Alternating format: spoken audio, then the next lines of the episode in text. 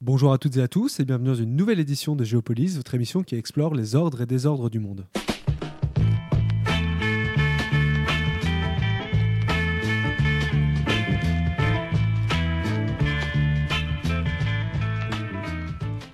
Bonjour et bienvenue dans l'émission euh, Géopolis euh, sur Radio. Nous allons parler aujourd'hui de la situation en Syrie. Alors pour évoquer ce, pays, théâtre d'une tragédie euh, qui dure depuis plus de dix ans, j'ai le plaisir d'avoir en ligne avec moi Benjamin Pelletier. Bonjour et merci d'avoir accepté notre invitation. Bonjour.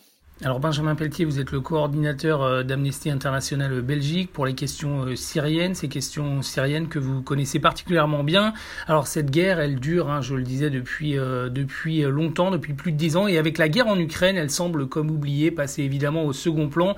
Il y a peut-être aussi une forme de lassitude hein, qui s'est emparée du, du, public à force de voir la situation ne pas évoluer. Pourtant la situation, elle est toujours totalement catastrophique sur place, j'imagine. Hein. ben oui, oui, en fait, surtout les, les effectivement, l'intensité des combats, elle est un peu moins forte ces dernières années, mais les besoins humanitaires, eux, fondamentalement, ils n'ont pas changé, et les infractions euh, en matière de droits humains de la part de différents acteurs sur les populations qu'ils maîtrisent restent massives.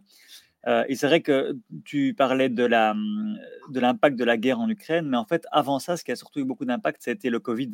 En fait, euh, la, dernière période très intense en termes de, conflits militaires, c'était juste avant euh, justement que démarre la pandémie, en mars 2020. Donc, il y a une offensive du régime syrien sur la zone d'Idleb, où ils ont repris la moitié de cette zone, et donc c'est de nouveau euh, un million de Syriens qui ont été déplacés en plus. Et donc là, il y a d'énormes besoins humanitaires qui se sont faits jour parce qu'il fallait loger dans des camps de tentes, etc., ces personnes. Et alors que les levées de fonds au niveau international commençaient seulement à se faire pour essayer de, pallier justement aux besoins, euh, bien le Covid qui est arrivé, quoi. Et clairement, soudainement, les priorités des États, c'était plus d'aider les, réfugiés syriens, c'était vraiment de, prendre en main cette pandémie qui commençait.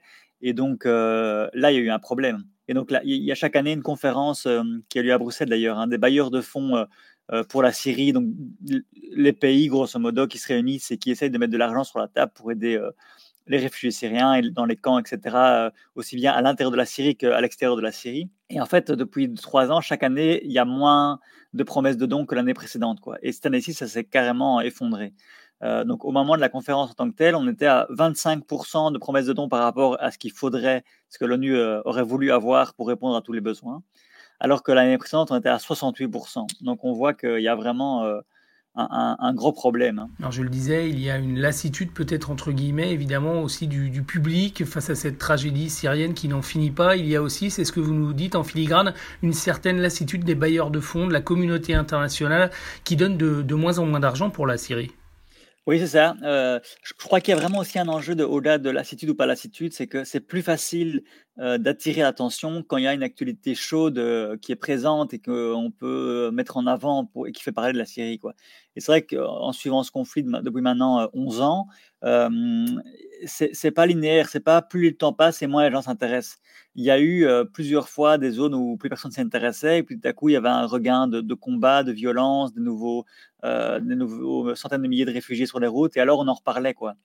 Ici je sais pas, peut-être qu'on va plus trop en reparler, mais c'est comme ça que ça s'est passé depuis le début et donc si ça tombe, peut-être que demain on en reparlera à nouveau. Mais c'est sûr que là on est dans un de ces creux où on n'en parle plus et que ce creux, effectivement, il est plutôt long, vu que, euh, je le disais, il est depuis, euh, disons, mars 2020, donc maintenant, ça fait plus de deux ans. Et ça, c'est vrai que depuis le début du conflit syrien, il n'y a peut-être jamais eu autant de temps euh, où la Syrie n'occupait plus du tout l'actualité chez nous. Cette situation humanitaire, vous nous l'avez dit, elle est encore très compliquée. On sait qu'il y a beaucoup de Syriens qui avaient choisi l'exil.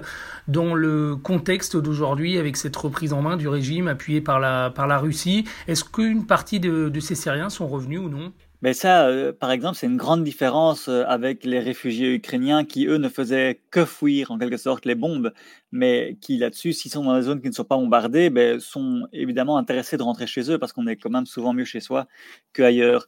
Mais les Syriens, c'est très différent, c'est-à-dire que même si leur zone n'est plus une zone soumise au combat, euh, en fait, la principale raison souvent qui les a fait fuir, c'est peut-être partiellement les bombes, mais c'était surtout en fait le régime syrien et sa répression. Ce qui fait qu'actuellement, non, il n'y a, aucun retour massif. Et non seulement il n'y a pas de retour massif, mais en plus, les, quelques personnes qui, tentent euh, des retours euh, subissent des, traitements tout à fait euh, problématiques. Et donc ça, c'est un des justement rapports que Amnesty a sorti récemment sur la Syrie, c'était en octobre c'est sur le cas de plusieurs Syriens de différents profils, Syriens, Syriennes, qui étaient revenus au, pays et qui ont subi des traitements de type torture, viol, exécution. Il y, y, a tout un panorama de l'horreur. Mais donc clairement, revenir en Syrie, ce n'est pas du tout quelque chose de safe pour les réfugiés syriens parce que le régime souvent part du principe que si vous êtes parti, c'est que vous étiez euh, opposé au régime et que donc vous êtes suspect. Et donc systématiquement, ils sont arrêtés, interrogés pour terrorisme ou pour ce genre de, motifs. Et c'est vrai que le rapport d'Amnesty qui est sorti donc euh, récemment est extrêmement euh, graphique, comme on dit en anglais. Hein, il y a beaucoup d'exemples qui sont très choquants du sort qui est arrivé, notamment des réfugiés syriens qui sont basés au Liban, parce que donc il y a énormément de Syriens au Liban, plus de 600 000, mais dans les faits, mais en fait probablement plus d'un million. Euh, et, euh, et ils ont, ils ont très peu d'aide au Liban parce que euh, c'est la crise économique là-bas et qu'en plus le Liban n'a jamais autorisé l'ONU à ouvrir des camps de réfugiés. Donc ce qui fait que les conditions pour les Syriens au Liban sont extrêmement compliquées. Et donc il y a eu des Syriens qui ont tenté de retourner, et eux, à chaque fois, systématiquement, à la frontière libanaise, ils sont, les femmes sont violées quasiment systématiquement. C'est extrêmement inquiétant. Et donc, euh, oui, Amnesty a demandé qu'on arrête les rapatriements forcés parce que notamment au Danemark, ils ont décidé que dorénavant, c'était sûr la Syrie, on pouvait euh, y rentrer. Et donc, ils, ils refusent l'asile aux personnes syriennes. Et non seulement ils refusent l'asile, mais ils renvoient maintenant, les, les, enfin, ils donnent un ordre de quitter le territoire aux Syriens. Euh, heureusement, il n'y a pas d'accord entre la Syrie et le Danemark pour des expulsions. Mais alors, au Danemark, des Syriens sont mis en centre fermé tant qu'eux-mêmes ne font pas le choix de retourner spontanément en Syrie. Et donc ça, c'est vraiment un truc auquel il faut s'opposer parce que le fait que le Danemark commence à faire ça, ça va créer des précédents. On a vraiment peur que d'autres pays européens ben, se mettent à vouloir aussi euh, renvoyer euh, les Syriens en Syrie. Alors cette situation humanitaire extrêmement euh, difficile, j'ai vu qu'elle risquait de devenir encore plus rude avec la fermeture dont on parle hein, dans les médias de, des derniers couloirs humanitaires qui reliaient encore la, Syrie au reste du monde. Oui, ça c'est une, épée de Damoclès qui pèse au-dessus de l'aide humanitaire depuis des années et des années. C'est que donc la majorité, donc la, dernière zone qui est tenue en quelque sorte par euh, par l'opposition euh, syrienne à Bachar el-Assad, c'est ce qu'on appelle la zone de Idlib. Et euh, dans cette zone, il y a plusieurs millions de Syriens qui vivent, alors qu'avant la guerre, sur ce territoire-là, il devait y en avoir quatre fois moins, grosso modo. Donc c'est vraiment un, énorme camp à ciel ouvert. On, pourrait imaginer une espèce de Gaza, mais un Gaza beaucoup plus grand, quoi. Et donc, oui, avec euh, des points d'accès, il y, a la frontière turque qui touche cette zone. Donc, on pourrait dire l'accès via la frontière turque euh, ne devrait pas être compliqué. Sauf que, en droit international, l'aide humanitaire euh, apportée par l'ONU, etc., ne peut pas rentrer sans l'accord du Conseil de sécurité. Et le Conseil de sécurité, ben, il y a la Russie. La Russie qui, donc, au début, a, toujours voulu fermer les points d'accès. Et donc, au début, elle a limité les points d'entrée à trois, et puis à deux, et puis à un. Donc évidemment, logistiquement, c'est extrêmement compliqué de faire rentrer l'aide humanitaire pour autant de personnes. On parle de millions de personnes, donc c'est une quantité énorme à faire passer en termes de médicaments, de nourriture, etc. Euh, par, par si peu de points. Et en plus, on a toujours effectivement ce risque d'avoir euh, à chaque fois la, la Russie demande la suppression totale de ces points d'accès. Vous avez fait référence à la Russie. On sait que le régime de Bachar el-Assad, il a tenu, hein, notamment euh, grâce au soutien du Kremlin, de Vladimir Poutine, avec ce siège d'Alep de sinistre mémoire. Est-ce que la Russie, aujourd'hui, qui, on le sait, est occupée ailleurs, en Ukraine, elle reste quand même très, très présente en, Syrie? Oui, alors je crois qu'ils ont dû rapatrier euh, sans doute quelque, une partie de leur personnel là-bas parce qu'ils en avaient besoin en Ukraine, mais grosso modo, il y a euh, l'influence de la Russie. Euh, en, fait, maintenant, la, la, Syrie est devenue limite un État inféodé euh, à, la Russie et dans une moindre mesure à l'Iran. C'est-à-dire que c'est plus vraiment un État indépendant. Et clairement, euh, ce que Vladimir Poutine veut à un moment donné ou à un autre sur le territoire syrien, le, régime syrien le fera. Quoi. Donc oui, l'influence est extrêmement forte. Et, et d'ailleurs, les, liens se font déjà sentir, hein, parce que notamment dans les cargaisons de, grains que les Russes ont volés en Ukraine et ont affrétés sur des navires, eh ben, euh, une partie est partie vers la Syrie directement. Et, donc, on, voit que, oui, ça, dans, dans, les choses qui sont capturées aussi euh, sur le sol ukrainien par les soldats russes, il y en a aussi qui partent par bateau. Il y a des, ONG qui ont, qui ont monitoré ça vers le port de Tartus, port de Tartus, donc, qui est un port euh, en Syrie qui, est, qui appartient aux Russes. Vous nous l'avez dit, hein, Benjamin Pelletier, que certaines régions de Syrie étaient contrôlées par la, par la résistance. Est-ce qu'on sait exactement quelle partie du territoire, combien de pourcentage du, territoire le, régime de Damas contrôle euh, réellement? Euh, Je ne saurais pas de mémoire comme ça, c'était des pourcentages, donc j'aurais peur de me tromper, mais ce qu'il faut bien comprendre, c'est qu'il y, y, avait euh, beaucoup de territoires qui appartenaient, enfin, qui étaient tenus par les rebelles à une époque, et que vraiment le régime s'est acharné de manière prioritaire sur les enclaves euh, les plus, j'ai envie de dire, euh, libérales ou démocratiques, etc. Et que donc la dernière qui reste, euh, Idlib, c'est une qui est aux mains vraiment de, groupes extrêmement radicaux. Donc ce n'est en rien une espèce de, allez, de zone libre ou quoi que ce soit. Et, là-bas aussi, les militants des droits humains subissent une répression. donc ça, c'est un, premier élément. Et alors, mais en termes de territoire, ce n'est pas très grand. Hein. C'est, à mon avis, eux, ils doivent être de l'ordre sous les 10% de territoire tenu. Et puis, il doit y avoir une trentaine de pourcents qui est tenu par euh, les, les Kurdes, mais qui sont des zones majoritairement désertiques. Donc, en fait, ce n'est pas énorme en termes de population. Et puis, il y a les zones tenues par le régime syrien, qui est la majorité de la, Syrie utile, comme on dit, donc la, la Syrie où initialement il y avait le plus de population. Et là, je dirais qu'ils ont 70% du territoire, mais 70% du territoire, mais absolument pas 70% de la population. Et ça, c'est intéressant aussi de s'en souvenir parce que, notamment, je lisais récemment un, article d'un auteur euh, syrien qui était, euh, je crois qu'il a été prix Nobel de littérature à l'époque, enfin, une, grande figure très, très vénérée par les Syriens d'ailleurs, qui écrivait comment Damas était maintenant dépeuplé et euh, qu'il y a plein de maisons vides, il, y a, l'absence de, des amis qui pèsent partout. Quoi.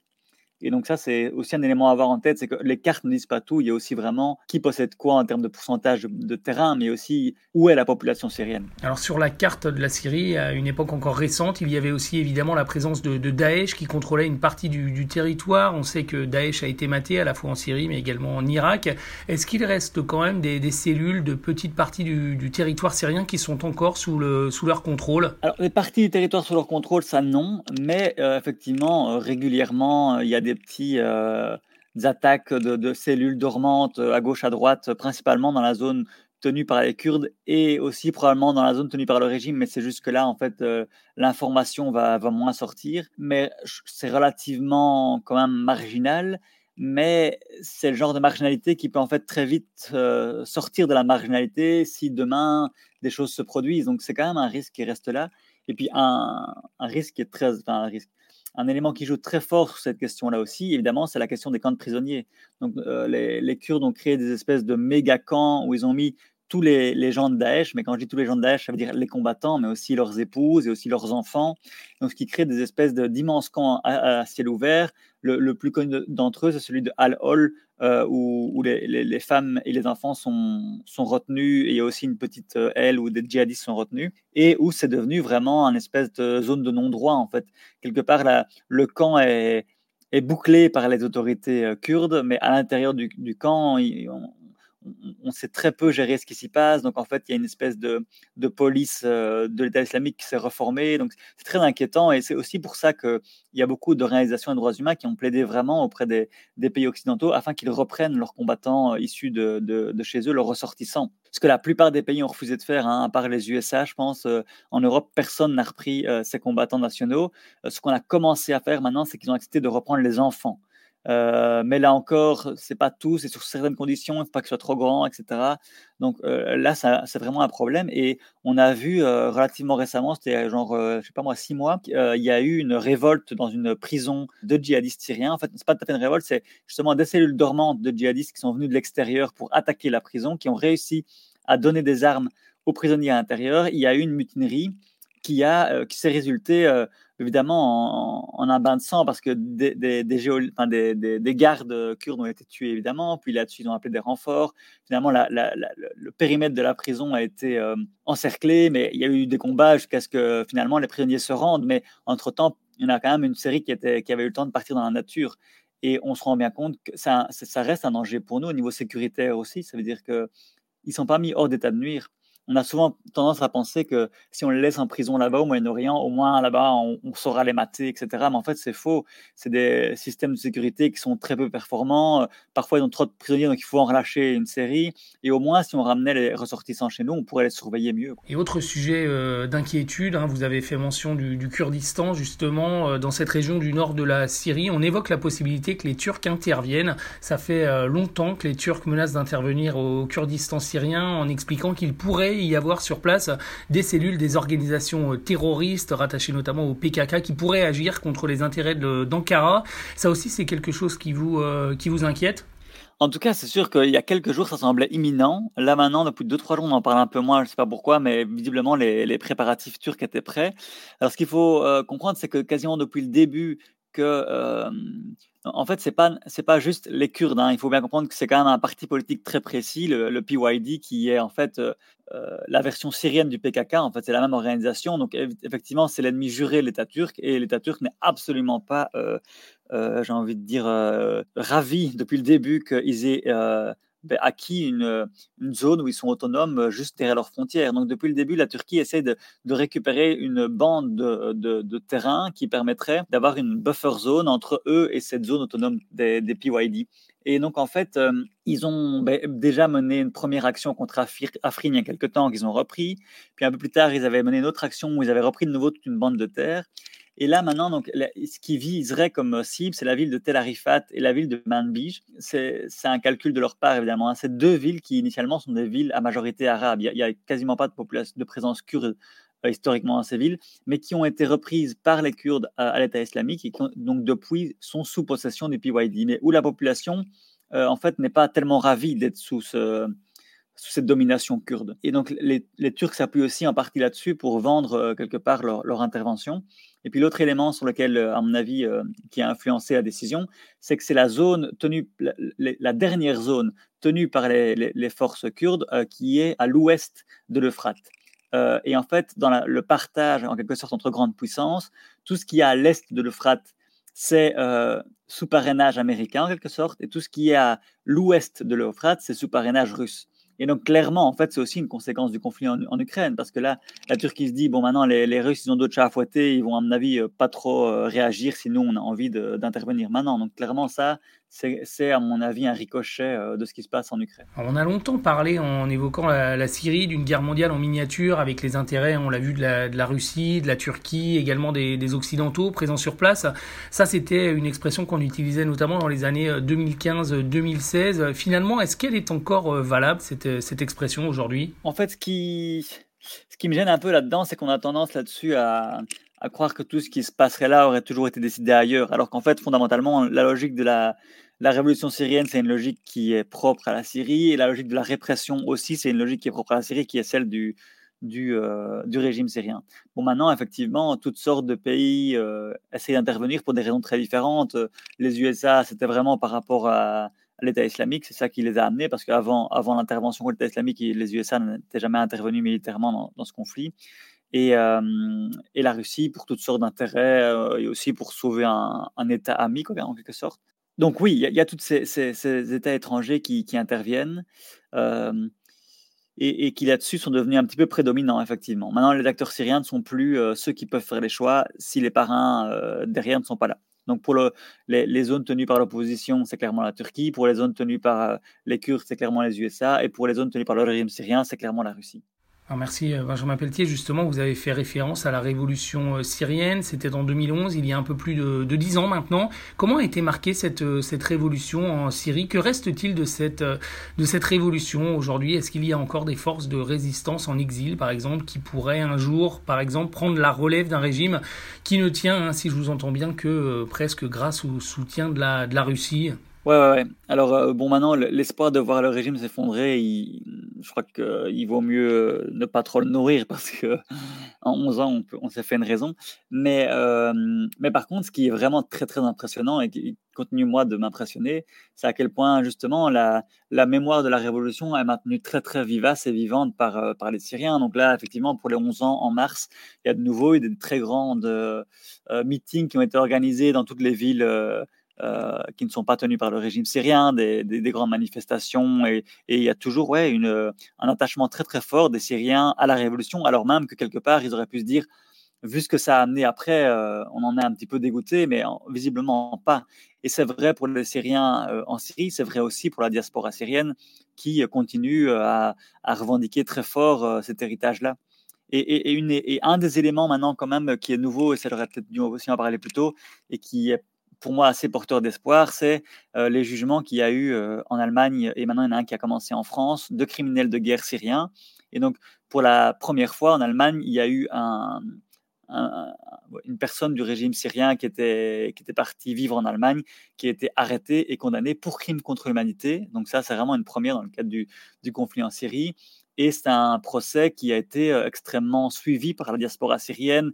Énormément de Syriens sont venus témoigner contre, contre cette personne, etc. Et qui a vraiment refenêtre l'espoir qu'une une justice puisse aussi exister par rapport à toutes les violences euh, qui ont eu lieu. Alors vous disiez hein, qu'il ne fallait pas trop parier sur l'effondrement du régime euh, syrien, du régime de Damas, et justement on a vu le, chef de ce régime, Bachar el-Assad, faire un voyage récemment aux Émirats arabes unis. Est-ce que c'est euh, le signe qu'il parvient au moins en partie à dépasser son statut de, de paria? En tout cas, ce qui est sûr, c'est que il y avait une envie de certains pays du Golfe depuis un certain temps de renouer les liens et ça se fait par palier. Et effectivement, là, euh, cette rencontre euh, euh, avec Mohamed Ben Salman, c'est clairement une, évolution en plus dans cette direction-là. Et, c'est vrai que c'est inquiétant. Hein. La, volonté de normalisation du régime syrien, elle est très forte. Heureusement, jusqu'à maintenant, les, Occidentaux n'ont pas trop embrayé là-dedans. Ouais, je sais, sais pas trop, je sais pas trop prédire ce qui va se passer en la matière. Et ça, euh, même si les conséquences d'un probable échec russe en Ukraine pourraient être énormes hein, pour, euh, pour le régime syrien. En tout cas, ce qui est sûr, c'est qu'il euh, y a de fortes chances que le, les soutiens russes, qu'ils soient militaires ou financiers, etc., ne puissent plus suivre au niveau auquel ils étaient, en tout cas avant, avant l'invasion de l'Ukraine. Ça, ça, ça, me semble évident. Quoi. Eh bien, je vous remercie très chaleureusement, Benjamin Pelletier, de nous avoir éclairé hein, sur la situation de la Syrie, qui vit toujours hein, depuis plus de dix ans une, une, tragédie un peu oubliée aujourd'hui. Euh, Benjamin Pelletier, je rappelle que vous êtes coordinateur pour les actions euh, Syrie d'Amnesty International en Belgique et que vous menez hein, des actions en lien avec ce pays depuis de, très nombreuses années. Merci encore euh, d'être intervenu sur les ondes de radio. Merci à vous.